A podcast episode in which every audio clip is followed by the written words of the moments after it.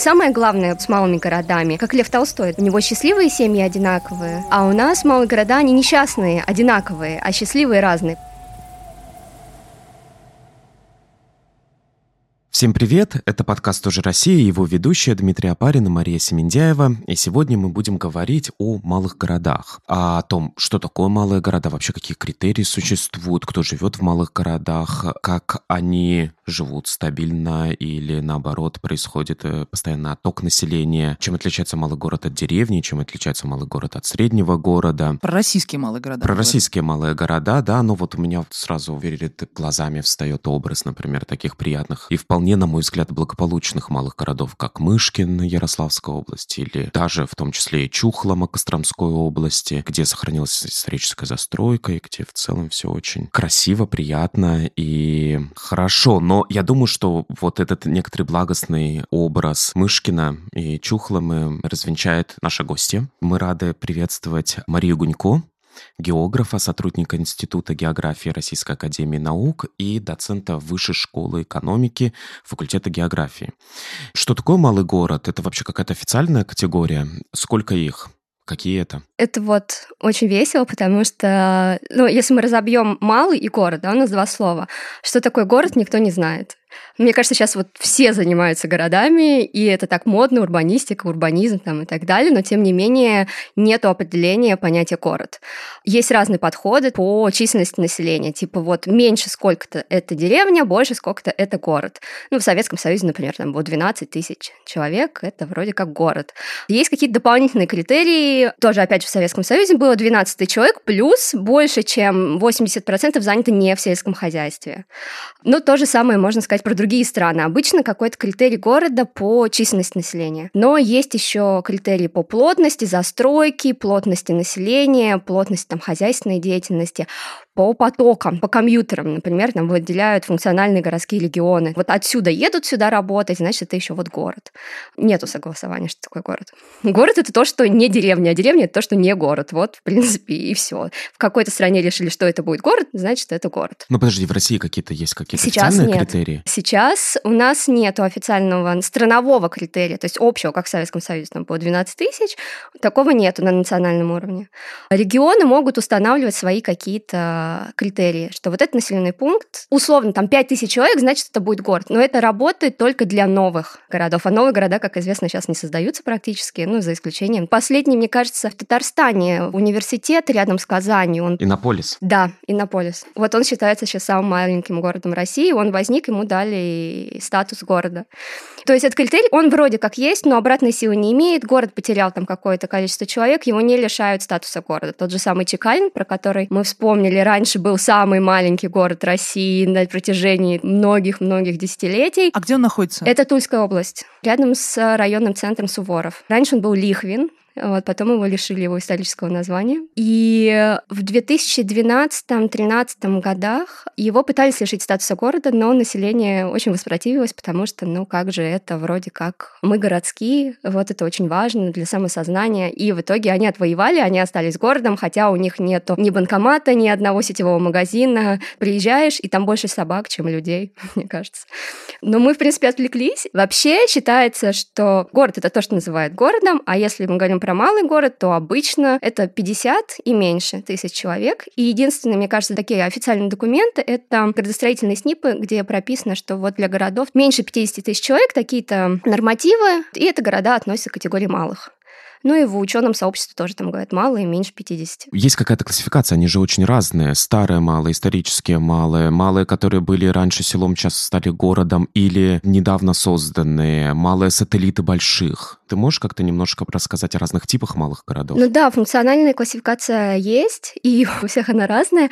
Принципиальное различие малых городов от крупных, на мой взгляд, это то, что они очень разные. То есть мы приедем в любой крупный город в любой стране, там будет Макдональдс, Starbucks и так далее. То есть они вот очень похожи. А малые города, они, мне кажется, как раз вот очень-очень-очень разные. То есть вот, например, в начале беседы была речь про старые малые города, да, с исторической застройкой, и вот это благостный образ малого города. Мой благостный образ малого города — это Атомград, в котором я выросла. В 76 году он был основан, Десногорск, и это было совершенно прекрасное место. Где Десногорск? Это Смоленская область. А, ну Десна река. Десна, да. С атомной станцией Смоленской, как городообразующее предприятие, хотя он никогда не был моногородом. Он, поскольку построен в 70-е, это супер благоустроенная среда. 90% жилого фонда оборудованы канализацией, новый, аккуратный, и там определенный контингент, да, это в основном люди, работающие на атомной станции, их семьи. Я сразу вспоминаю город Пущино, город ну, Обнинск. Ну, практически, да. Но вот Обнинск очень похож на Десногорск, потому что это тоже атомград в каком-то смысле. То есть там нету действующей прям атомной станции, там есть реактор. Да, но сейчас он не выглядит как какой-то милый маленький город, он, конечно, совершенно по-другому выглядит. А вот Пущино, например, какое-нибудь сохранило эту атмосферу. Я очень понимаю, о чем идет речь, потому что там действительно очень уютно, и вот эта вот какая-то атмосфера, что ты идешь мимо этих НИИ, там все работают люди, ученые, люди науки, и там есть ощущение, что ты в каком-то таком немножко параллельном мире находишься. Ну да, когда ты в этом живешь как ребенок, это немножко другое осознание, но тем не менее мне казалось, что все малые города такие. И когда я приехала в типичный малый город, у меня был культурный шок. Первый малый город, который я посетила после Десногорска, был Мантурово, небезызвестное в Костромской области. Там градообразующее предприятие. Оно связано с лесом, вроде бы фанерный завод. Мебельный, мне кажется. Мебельный, да. В общем, это был шок, да. Но если мы говорим про малые города, то есть Атомграды, они, как правило, небольшие, Наукограды, вот, которые немножко все таки другие, потому что атомная станция — это все таки производство, а это НИИ. Есть старые малые города, туристические центры вроде Ростова. Великого. Ростова Великого, конечно. Но на самом деле официально называется просто Ростов. А другой называется Ростов-на-Дону. Да, для лучшего понимания, да, Ростов Великий. Есть моногорода, города-заводы, прям такие классические, где от завода зависит примерно примерно все. Например, Кировск Мурманской области. Недавно у меня там было поле. И город полностью завязан на функционировании компании «Фосагро», которая производит удобрения, один из крупнейших производителей удобрений фосфорных в России и в мире, на местном сырье. Это апатит-нефилиновое сырье, которое добывают в Хибинских горах. И несмотря на то, что этот город также известен тем, что он курорт горнолыжный, один из трех больших горнолыжных курортов, Шерегеш, Сочи, не Сочи, скажем, Краснодарский край, да, и Кировск, а горнолыжный курорт содержит градообразующее предприятие. То есть они как бы диверсифицируют свою деятельность, но тем не менее они тоже за это отвечают. А вот Новый Уренгой какой-нибудь, который полностью тоже занимается одним видом деятельности? Ну вот на удивление на... Это крупный, мне это кажется, он крупный. город. Во-первых, он крупный. Нефтегазовые города... Не то, что я считаю, что это маленький город, но просто я в плане моно... Это моногород или нет? Нет, вот нефтегазовые города, они не моногорода. Вот буквально недавно я смотрела классификацию, мне для чего-то нужно было моногородов, кто относится к ним. Вот они не относятся. К моногородам на севере у нас относятся в основном Мурманская область и Архангельская область. Там не нефть и газовые, а рудные полезные ископаемые. То есть старая экономика. Да, старая то есть старая. Арктика, условно. Вот то, что развивалось там в первой половине 20 века. Уголь, железо и другие нерудные. Воркута, например, тоже. Но она не совсем маленькая, но скоро будет уже. Вот, тоже моногород угольный, тоже арктический. Вот, то есть они совершенно... Вот есть вот моногорода совсем закукленные, как города-заводы, есть как Кировск, который вроде как диверсифицируется, но тоже город-завод. Есть логистические центры, порты. Как Котлас, например, Да. да? Это Котлас малый город, кстати, да? Да. Архангельская область на границе Вологодской и Архангельской области, но это крупный железнодорожный Да, такой да. центр. Или Данилов в том числе. Данилов Ярославской области. Там 15 тысяч, по-моему, населения. В первую очередь, это один из важнейших железнодорожных узлов на пути Ну, из э, Балакое. Москвы на север. Безобидно, вот места типа Котласа действительно на фоне окружающих их исторических городов всегда выглядят очень мрачно, потому что, как ни крути, действительно это невозможно отрицать, там довольно грустно. Но, в принципе, мне кажется, это ко многим городам, основанным вот в период школьной индустриализации относится. То есть это города 20 века. Мне очень нравится цитата Дениса Визгалова, покойного, к сожалению, очень известного урбаниста, о том, что города в Советском Союзе основывались не для того, чтобы люди там жили, да, а для того, чтобы они обслуживали промышленные предприятия. Города были филиалами государственной индустриальной корпорации. И поэтому, значит, вот это вот тут феномен городов-заводов, которые в основном маленькие города, и даже города, которые не обязательно города-заводы, официальные моногорода, у нас практически у всех малых городов есть наследие индустриальное. И это отличительная, мне кажется, черта вообще российских малых городов. Даже Ростов Великий, про который мы начали, он моногород, моногород. Он индустриальный моногород официально, там оптический завод. Ну, он еще трепыхается, он пока не очень понятно, скоро, может быть, он и прекратит свое существование. То есть для нас, для всех Ростов Великий, это в первую очередь, если говорить про градообразующее предприятие, это Кремль, но на самом деле по документам там завод. Тем не менее, вот мне кажется, у всех, у всех, у всех, у малых городов были, есть, скажем так, либо они были и закрылись сейчас, либо они до сих пор существуют, какие-то предприятия, не обязательно это тяжелая промышленность какая-то, но это хотя бы молокозавод и хлебозавод, наверняка во всех них были. Вот это вот советское наследие наших городов, индустриальное и оно непобедимо, мне кажется, в ближайшее время. Почему? Промышленность, которая была, она оставляет определенный отпечаток на сообществе все-таки. То есть рабочий — это определенное сообщество с определенными ценностями, немножко другими, в отличие от, скажем, голубые воротнички, белые воротнички. Есть небольшая разница. А в некоторых случаях и большая разница. У меня было исследование на тему восприятия малого города студентами, которые вот заканчивают университет, они из малых городов, хотят ли они вернуться туда туда-обратно. Они заканчивают то есть, университет Да, в, в другом городе, городе, Москва, Петербург или угу. какой-то другой город, и анкета была составлена... Какие таким... у них миграционные стратегии? Именно. Вот, а, хотят ли они вернуться в свой город или не хотят, и как они воспринимают свой город, какой у них образ. То есть они должны были оценить по определенной шкале, дает ли он, какие возможности, там, семейные трудоустройства и так далее, а также дать характеристики просто вот прилагательные, которые у них возникают, значит, при мысли об их городе. И вот в основном это были студенты, которые получали профессию белых воротничков. Ну, всякие менеджеры, юристы там и так далее, или даже врачи, учителя там будущие. А в каждом из этих городов были промышленные предприятия. И вот у меня вторая подавляющая группа по ответам была промышленный, пьяный, рабочий, рабочий класс, там и так далее. То есть рабочий класс ассоциируется с какими-то негативными вот такими прилагательными. Вот, то есть люди, которые говорили рабочий класс, они же и говорили, это дыра, это пьянь, это отсутствие перспектив каких-то там и так далее. Вот, и это было очень удивительно для меня. Откуда может взяться в маленьком городе какая-то стратегия, позитивная стратегия жизни? Ну, семья, социальные связи, то, что притягивает очень многих людей в малые города, вообще возможность спокойно завести семью, спокойно растить детей. У тебя детский сад, вот он, школа рядом, ты всех знаешь, ну, может быть, не всех, но многих, а через вторые руки ты знаешь практически всех. И вот это вот сообщество и социальные связи — это самое важное в этих городах. И здесь уже не принципиальная экология, работа там и так далее. Если важна семья, то за это будут любить город, за социальную вот эту вот составляющую. Я хотела просто сказать по поводу людей, которые уезжают. Безусловно, молодые люди уезжают из малых городов, те, которые хотят получить образование, просто потому что в малых городах нет университетов. Нет университета. Вопрос, кто возвращается. И как раз вот те, кто возвращается, их главная причина — это семья, и вот эта вот спокойная жизнь в городе, где тебе не нужно вот встать в 7 утра, в 7 еще ладно, встать в 5 утра для того, чтобы приехать на работу и потом там 3 часа потратить в одну сторону, 3 часа потратить в другую сторону. Вот это вот размеренная атмосфера. Хотя удивительно, мой папа, который до сих пор живет в малом городе Десногорске, он говорит, это тебе в Москве машина не нужна, у тебя же есть метро. А мне нужно, хотя ему до работы ехать 3 минуты, от дома идти 10. вот. То есть это немножко другой взгляд, но тем не менее это очень спокойная такая размеренная жизнь и очень предсказуемая, мне кажется, довольно рутинная и предсказуемая.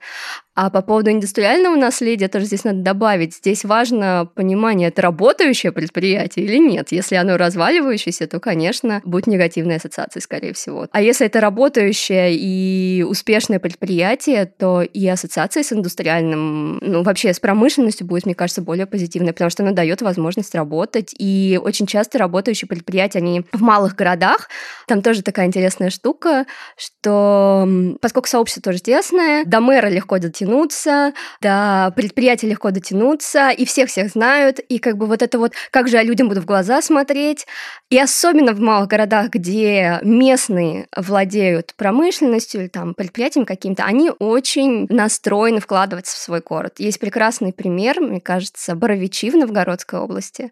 Кто там не был, очень советую туда съездить. Там сейчас просто, мне кажется, один из лучших ресторанов в малых городах, который я посещала. Ну, градообразующее предприятие старое, производит огнеупорные кирпичи, и там есть даже несколько улиц, уложенных огнеупорными кирпичами, но, видимо, асфальт закончился. Уложили, чем могли. Они желтые, как э, в книжке про изумрудный город. Иди по дороге желтого кирпича. Там есть, на удивление, там есть конструктивистские несколько зданий, что не очень часто в малых городах встретишь в центральной России. И вот завод, собственно, чего я начала. Пять тысяч человек там работает. Они сделали аквапарк, они сделали ледовую арену. Легенда гласит, что у владельцев, значит, завода был у одного из сын и дочь. Он спросил, дети, а что вы хотите, чтобы не уезжать?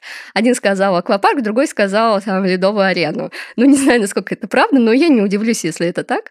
Там нету прямого сообщения с Москвой. Нужно добираться до Акуловки потом на автобусе. Аквапарк, вполне приличный. Но это как бы не все. Там есть очень активное предпринимательское сообщество. И они друг за другом, они наблюдают. Ага, один сделал, отреставрировал усадьбу, ну не усадьба, там дом городской. Сделал ресторан, очень приличный, с очень вкусной едой. Особенно рекомендую, если там осталось ржаное мороженое. Сейчас он построил второй ресторан, то есть на первом этаже один ресторан, на втором этаже второй. Как он называется? А он называется, первый ресторан называется Антонио. Там в основном итальянская кухня, потому что он любит это дело.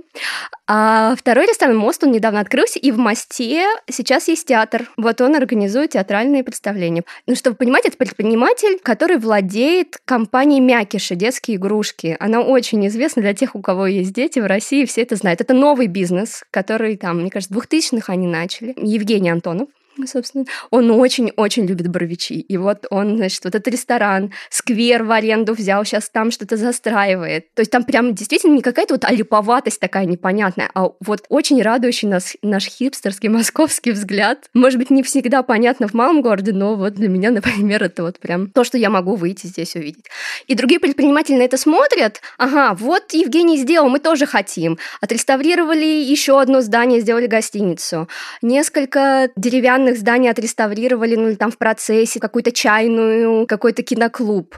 Старую пожарную часть отреставрировали, сделали там гончарную. Ну, глина же есть, вот. И делают, значит, руками глиняные изделия и продают их куда-то, не знаю, куда они их сбывают, но тем не менее они там цветут и пахнут. То есть там вот такая вот какая-то движуха невероятная происходит. И мне кажется, это вот пример просто, который я хорошо знаю, я там была в поле, я про них писала, а такого должно быть много, потому что вот эти вот сообщества, они когда понимают, что рассчитывать не на кого. Что мэр бы он, может быть, и хотел, но у него нет возможности, а федерация денег не даст, регион денег не даст, они начинают самоорганизовываться, возникают очень классные штуки.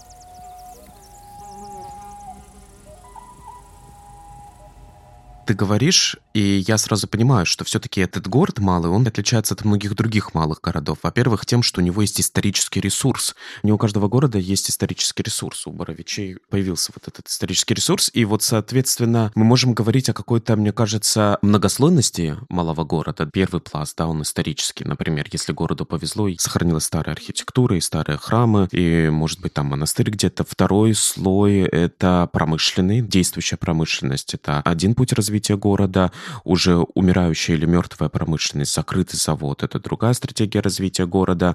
Но ведь есть примеры, когда промышленности нет, а город благополучен. Есть. Например. Я думаю. Ну, мне кажется, это Мышкин. Ну да, но Мышкин — это проект.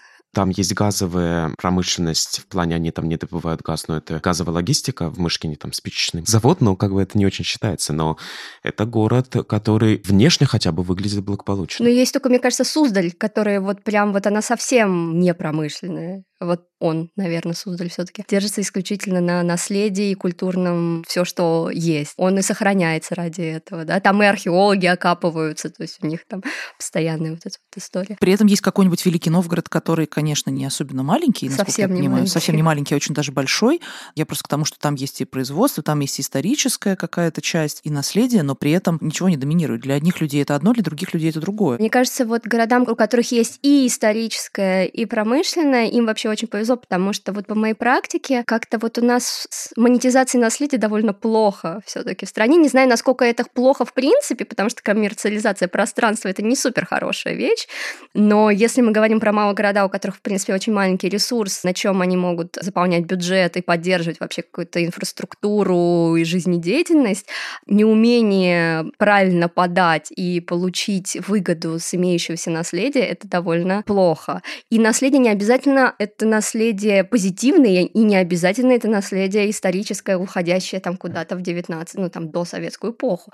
Та же самая Воркута да, могла бы быть прекрасным местом для, если бы они это преподнесли. Ну, все же знают примеры. Э... Ну, репрессивное наследие. Да, да, да. Аушвиц там... Оно интересно, Дахау и так да, далее. Да, да, да. да. Люди есть... ездят туда, и люди, люди смотрят на эти... Более того, это места, где, где у очень многих людей связано с историей Воркуты. Это же она столица мира, потому что 72 этноса там содержалось в лагерях. И до сих пор там вот эти вот остатки лагерные есть. Другой вопрос, что к этому не относятся как к наследию. Даже более того, об этом в городе не узнаешь, если ты не знаешь о том, что оно есть. Как говорит одна моя коллега, common unsaid. И всем известное, но не проговоренное. В Воркуте постоянно вот эта путевка 54 или 56, я не помню, какая-то статья была, да, политическая. Мои родители приехали сюда по... 58 ну, самая известная. Я помню, что она на 50 начинается.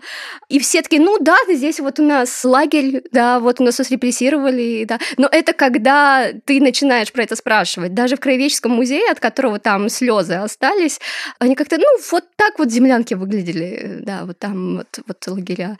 Вот. Ну, да, немножко тяжело было, минус 40 же, обводнение, там все, ну, там, ну, да, 80% умирало. И Кировск, кстати, тот же самый, про который я говорила в Мурманской области, мы тоже были поражены, там же тоже лагеря были. Первые люди, которые туда сначала приехали, геологи разведали, естественно, по классике разведали все, что там было, вот, а потом спецпереселенцы. И когда мы в музее спросили, ну а как вообще, это же, извините, тут горы, зима, лавины, там, и вот это вот все, их, естественно, зимой пригнали, в основном это были кулаки с юга России, они вообще не представляли, как это в Арктике жить. Ну, да нет, да все нормально было, очень многие, вообще очень многим понравилось здесь и все, а потом начинаешь дальше расспрашивать, как чего, а что, как город застраивался, говорит, ну знаете, сначала баню построили, не городской там вот администрация, что-то, а баню, потому что смертность такая была, что 90% детей умерло в первый год. И ты такой, да, ну да, все нормально же было, как бы им же тут нравилось. Ну, конечно, это вот всегда самая большая проблема, потому что действительно многие люди до сих пор, во-первых, как-то не хотят об этом говорить. Один мой друг, он просто случайно случайно узнал, что его дед жил в определенном городе не просто так, потому что он туда поехал, а потому что его туда отправили. И он об этом узнал, когда деду уже было там типа 90 лет. И это потрясающе, какое-то вот умолчание в семье на долгие годы. В общем, мне кажется, что в местах типа Кировска или типа Воркуты, где есть такая огромная история, связанная с трагедией, там просто очень много еще времени должно пройти, чтобы люди как-то захотели относиться к этому как к наследию, в том смысле, что гордиться этим. Ну, то есть тебе же приходится как бы гордиться. Я, конечно, не думаю, что люди, которые занимаются каким-то туризмом по местам нацистских преступлений или организуют такой туризм, они как бы гордятся этим. Ну, нет, конечно, но тем не менее ты это признаешь как часть своей истории. А тут это до сих пор просто не признано. Ну да, это такой темный туризм. У многих малых городов есть такой ресурс, непризнанный ресурс. Не обязательно это репрессии. Есть и архитектурные непризнанные современный модернизм, да, авангард, эти памятники разрушаются, хотя, казалось бы, да, это тоже наследие. Вот. И очень много такого, что в малых городах вроде как наследие — это вот то, что 19 век и раньше. А все, что остальное, оно уже вроде как и не наследие. Вроде как это никак нельзя интегрировать в городскую повестку, сделать это интересным для широкой публики и дальше на этом как-то город развивать. И здесь вот отсутствие, мне кажется, тоже управленческих компетенций у людей, которые в этих малых городах обитают. Кажется, это, конечно, такой взгляд. Довольно сложно, мне кажется, людям осознать, например, особую социальную среду, особенную архитектурную среду Наукограда послевоенного как какое-то наследие. Людям легко осознать монастырь средневековый как наследие или усадьбу XIX века. К сожалению, потому что ведь наследие это не только камень, это социальная среда, которая формируется и до сих пор остается, она меняется, но все равно вот Маша говорила в самом начале, что Наукоград виден издалека. Сразу понимаешь, да, это бывший Наукоград или это наукоград, который продолжает функционировать. Он обычно очень зеленый просто. Он зеленый, он как-то очень там интересная архитектура, там интересные кварталы созданные, двухэтажные или трехэтажные дома, там какая-то максимально комфортная по тем представлениям того времени среда созда- создавалась. По нынешним представлениям она довольно комфортная. Ну да, и по нынешним тоже. Даже более того, вот если у нас сейчас человейники строятся, дом малоэтажной застройкой, как раз то, что и есть комфортная городская среда. Как бы ее не... Какое слово у тебя в твоем вокабуляре? Я очень люблю это слово, потому что я очень люблю критиковать эту программу. И уже несколько статей на эту тему написано, и для меня официальный дискурс о комфортной городской среде, эти лавочки, фонтаны и так далее, как раз я пытаюсь ему оппонировать в плане, что комфортная городская среда — это удобные дома, это хорошая инфраструктура, это когда у тебя не туалет на улице, а все таки в доме, когда дороги без ям, там, когда есть хорошая школа в доступности. Вот это комфортная городская среда, а не какие-то вот эти вот незаметные, непонятные благоустройства. Кстати, к вопросу о малых городах. Первый раз малые города попали в федеральную повестку, вообще, в принципе, в связи с программой моногородов. Не все, только моногорода. А потом в связи с повесткой о комфортной городской среде. В первый раз на национальном уровне стали говорить про малые города, хотя их у нас больше, чем 700 штук. В России из 1100 городов примерно по переписи 2010 года, сейчас у нас пока переписи нету, 70% городов малые, до 50 тысяч. А если мы добавим те, которые до 100, то это 80% городов. Ну, в принципе, там, где 50, там и 60, они уже там небольшая разница. И вот впервые про них стали на национальном уровне говорить, что вообще-то у нас есть и не только Москва, и не только Петербург, и не только региональные столицы, но и малые города. И вот появилась, значит, программа «Комфортная городская среда», конкурс малых городов и исторических поселений. И, казалось бы, ну, вроде неплохо, обратили на них внимание, значит, ну, какое-то вот финансирование дополнительное, может быть, они получат. Но все это в такие рамки укладывается. Мы недавно проводили поле в Тейкове в Ивановской области. Просто мы сравниваем Тейково и Ростов, поэтому у меня сразу... А Тейково — это тоже малый город? Это тоже малый город. Какое там население? Там примерно как и у Ростова, больше 20, меньше 30 тысяч. И он похож на Ростов тем, что он тоже рядом. Ростов недалеко от Ярославля, а Дейково недалеко от Иванова. Поэтому их можно сравнивать по каким-то вещам, хотя они не очень сравнимы, потому что Тейково — это бывший военный город, там часть закрытая раньше была, сейчас она уже открытая.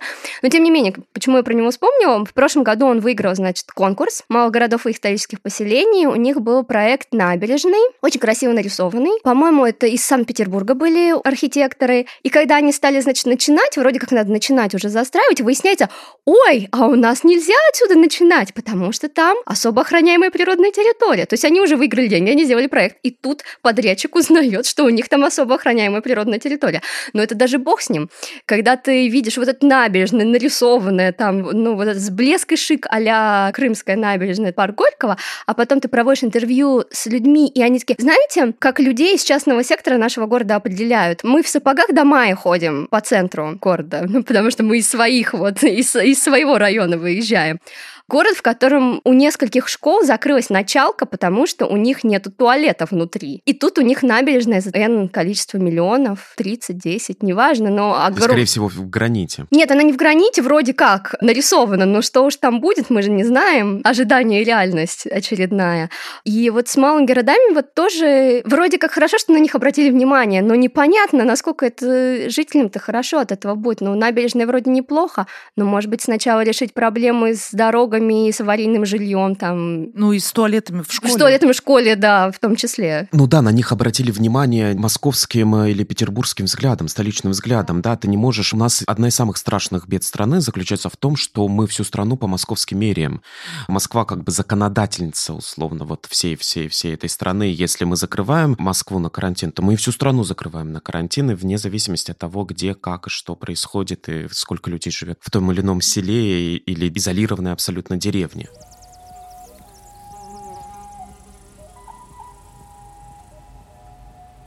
Слушай, ну вот малый город, он же не существует сам по себе, на то он и малый, что он находится в э, зависимости от того, что вокруг него. И вот тут тоже есть какая-то классификация, ведь есть же города-сателлиты, которые очень близко находятся от крупных городов и зависят от них и являются просто придатком этих городов уже, и большая часть населения этого малого города работает в крупном городе. А есть города, вокруг которых рекреационные ресурсы различные, леса, море и или степи, или еще что-то, и в целом они удалены от э, крупных городов, и, соответственно, они развивают, может быть, действительно вот этот э, туризм, и они являются центром в дикой природе, местом притяжения для того, чтобы потом отправиться на сплав, потом отправиться в поход и так далее для туристов. На Алтае есть, наверное, такие малые города. Как окружение влияет на город и на стратегию его развития? Ну да, как ты правильно сказал, есть малые города внутри городских агломераций, которые практически уже стали спальными метрополитенными районами крупных городов, особенно если они близко находятся. Условно, все вот эти ближайшие города к Москве очень часто там просто живут, потому что там дешевле купить квартиру. Извини, перебью, но мы не можем их назвать малыми. Это все не, больше есть 200 небо... Нет, тысяч. но если есть и 300 небольшие, а, есть же и небольшие города в Московской области. Ну, они, может быть, дальше находятся, но тем не менее и там тоже покупают квартиры, чтобы ездить в Москву работать. И это одна история. Это города, интегрированные в городскую систему, которые не всегда выполняют городскую функцию. Основная городская функция — это обслуживание окружающей территории. То есть вот испокон веков был город центр, крепость, рынок, куда везут, значит, с сельской местности там продукцию, это все продавать. И это вот основная, главная функция города — обслуживать что-то там. И до советского времени, в начале советского периода очень четко было видно, что окружает город. По промышленности там, допустим, если у нас лесная территория, это будут лесопромышленные города, если сельскохозяйственная местность, там будут как раз молокозаводы, какие-то крупные зерноперерабатывающие и так далее. Вот на юге их довольно много, естественно естественно, плодоовощные, какие-то консервные и так далее. То есть город, он отражает специализацию всего района. И при этом между малыми городами и сельской местностью очень плотная связь. То есть у них такое диалектическое взаимодействие, можно сказать. У меня, кстати, диссертация была именно на эту тему взаимодействия малых городов и сельской местности в четырех регионах нашей страны. Вот. И взаимодействие вот это происходит через потоки людей, то есть на работу в город едут или на работу из города в деревню едут. Такие тоже бывают, их мало, но тем не менее специалисты в основном какие-то. Учителя, врачи, какие-то сельскохозяйственные специалисты часто ездят. Вот, опять же, с другой стороны, сельская местность – поставщик ресурсов, сырья в город для переработки, а город – это место перераспределения готового продукта в сельскую местность. Малый город – место предоставления услуг и товаров для окружающих территорий. Город – районный центр, больница, многофункциональный центр, банк там и так далее. И вот это вот как раз между малыми городами и сельской местности очень плотно вот эта связь сохраняется. Их, в принципе, нельзя рассматривать отдельно. Надо рассматривать, но если мы говорим не только про науку, но и про написание каких-то документов, стратегий там, и так далее, очень важно понимать, что окружает, и очень важно делать стратегию для всего, для всей этой территории. Даже если город формально не часть района, он, как сейчас есть городские округа, которые отделены от районов, их все равно нельзя рассматривать отдельно, потому что в том же самом городском округе сидит администрация района. Вот. И они, как правило, могут сидеть в одном здании, да, администрация района, администрация города. И они, соответственно, концентрируют в себе какие-то города, концентрируют в себе какие-то функции, которые они распределяют на сельскую местность. Они, опять же, могут быть точкой для туризма. Ты приехал, ты там купил все, что тебе надо, и пошел в поход в лес, в горы, в реки, по рекам сплавляться там и так далее. То есть город — это центр, а вокруг него территория, которая его поддерживает. И если территория вокруг города кризисная, то очень часто и город бывает кризисным. Но особенно это касается там ресурсных территорий. Что Вот. ты имеешь в виду кризисная территория? Ну, допустим, сельское хозяйство схлопнулось, ну, привет, Костромская область, схлопнулось сельское хозяйство, нету сырья собственного для заводов, и они закрываются. Ну, льнокомбинаты, молокоперерабатывающие заводы, хлебобулочные вот эти вот, которые раньше на своем сырье работали, да, у них сейчас нету ресурса, и они закрываются. И это, мне кажется, вот особенно в нечерноземной части России, вот Костромская, Вологодская, во многих, не только городах, но и там поселках это видно. С закрытием вот этого вот сворачиваем сельского хозяйства, и города тоже, они там похерели. Но на юге наоборот.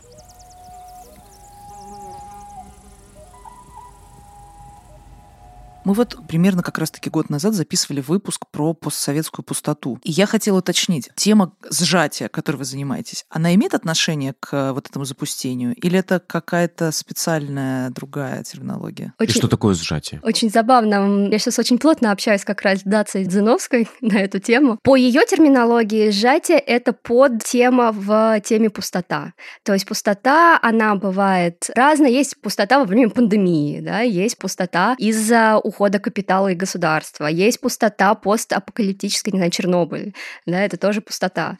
Вот. А сжатие — это один из пунктов в программе пустоты. Процесс, который эту пустоту образует.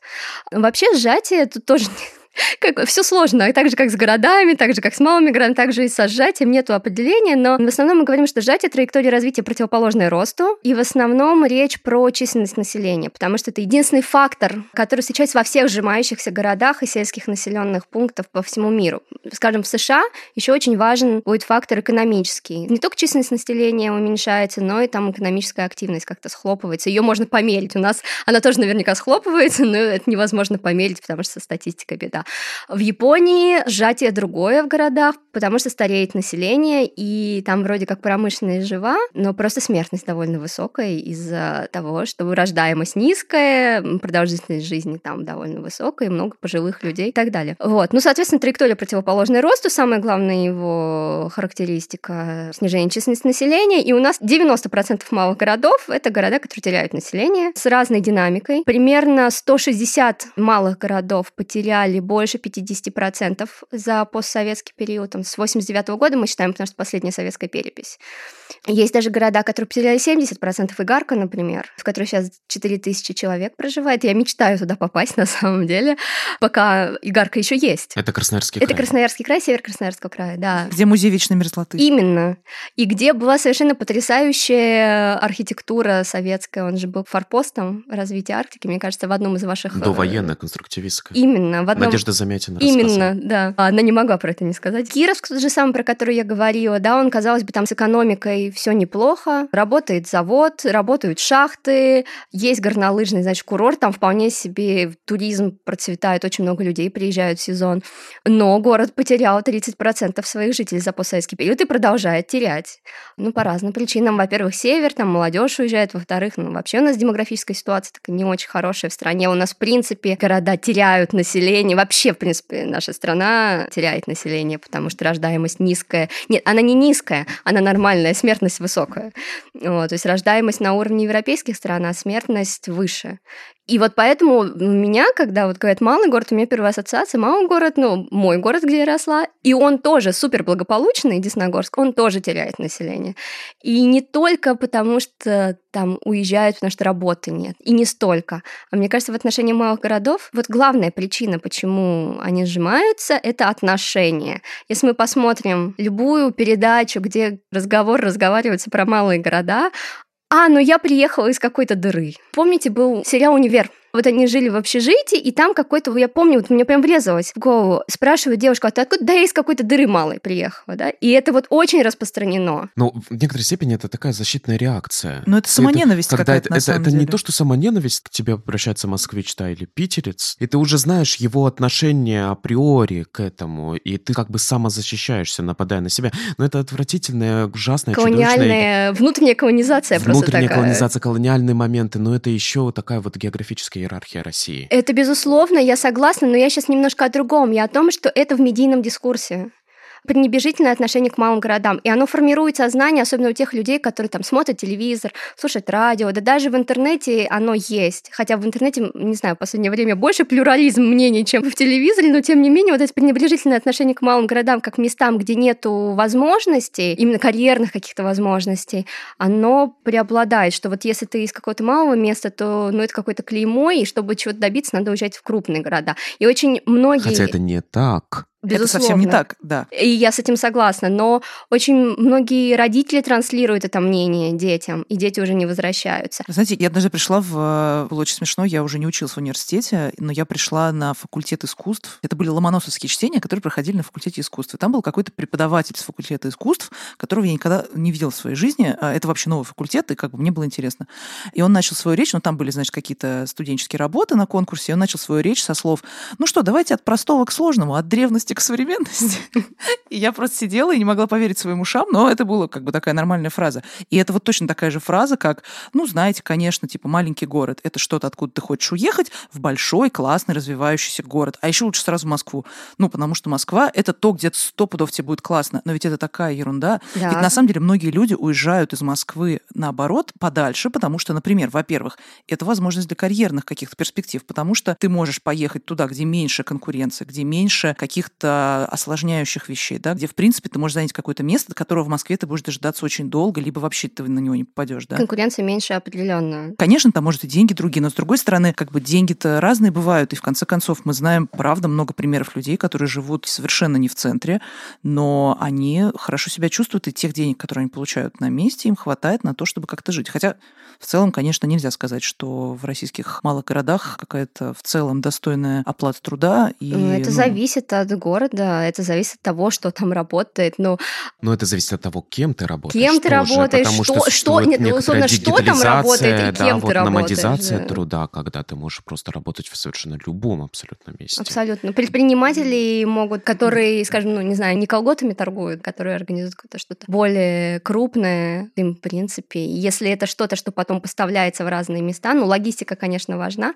но в теории это проще снять помещение для развития, да, чего-то, это проще и договариваться с местными инстанциями, мы же все это понимаем в малых городах. Ну да, связи, вот те связи, о которых ты говорила, да, да. н- доступность важных людей для Именно. тебя намного более И меньше, высокая. и меньше гораздо вот этого давления контролирующих органов на самом деле.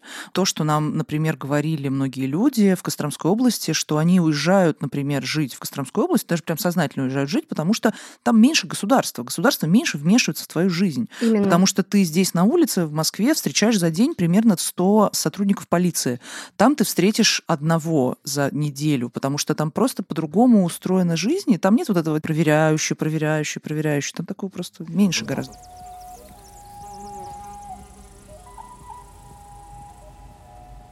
То исследование, про которое я говорила, про отношение вот к малым городам, мне удалось выделить четыре категории описаний, скажем так, малых городов. Первое — это места моих социальных связей. Не обязательно семья, это могут быть друзья. Вот. И это позитивные, значит, категории, и разные слова, которые это описывают. Второе — это чистый, экологичный, природа, озеро, лес, э, пешком, э, экологически чистые продукты, фермерские, вот это вот все. Это тоже про малый город. Это тоже позитивный. Ну а из негативных, что там нету работы и, ну, это общее какое-то запустение и так далее. Но вот экологическая вот эта вот штука, причем неважно, что здесь подразумевается, но какая-то вот обычно, наверное, ключевое слово там был зеленый. Вот это очень всегда воспринимается как позитивная черта. Хотя зеленый он обычно, наверное, примерно 5 месяцев в году, Некоторые меньше. а некоторые гораздо меньше. Вот Ну, это меня тоже поражает. Багряный. Ну нет, он, он просто белый, скорее всего. Но Инем. зато чисто белый. Чисто белый, кстати, чистый снег. Окей, да, это тоже понял. Даже вот, условно, та же самая Воркута, где мы поле в январе проводили, там такой снег чистый, хотя он угольный город. Там такой идеально чистый снег, что, казалось бы, его даже с асфальтом можно облизывать. Там только вот немножко крошкой было посыпано. Но, извините, по сравнению с нашей грязью... По сравнению с Москвой, в конечно. Москве По сравнению с крупным городом, да. никаких Да, реагентов, безусловно. ничего. Маш, что ты можешь нам сказать о малых городах?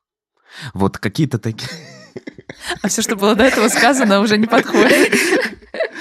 Ну, действительно, что ты можешь сказать о малых городах? Вот об их будущем я понимаю, что это очень сложно говорить, потому что они очень разные, у разных городов разное будущее совершенно. Но как-то подводя итог, закругляя нашу беседу, Я бы, наверное, призвала бы всех, кто неравнодушен вообще к нашей стране, побольше путешествовать по малым городам, как раз потому, что они очень разные.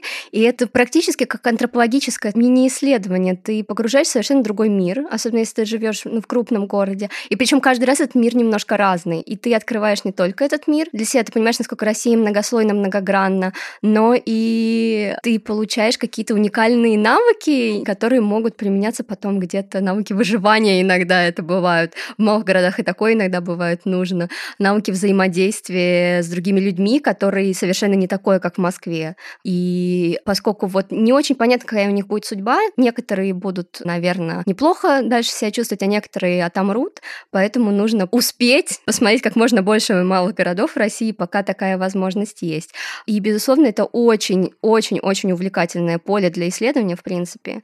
Даже если это исследование просто как такое туристическое, личное исследование. И у них потенциал ведь есть? у многих есть потенциал, но не обязательно туристический потенциал, как некоторые пытаются сказать, что вот у малых городов и туризм там надо развивать. Не обязательно. Промышленные малые города тоже вполне себе могут существовать очень даже неплохо, просто меняя немножко промышленную специализацию в соответствии с теми требованиями. То есть самое главное с малыми городами, как Лев Толстой, да, говорил, что все у него счастливые семьи одинаковые, а у нас малые города, они несчастные, одинаковые, а счастливые разные, потому что как раз каждый раз это зависит от роли личности в истории. Повезло с мэром, будет классно. Повезло с предпринимателями, которые там организуются, будет классно. Нашлись активисты какие-то.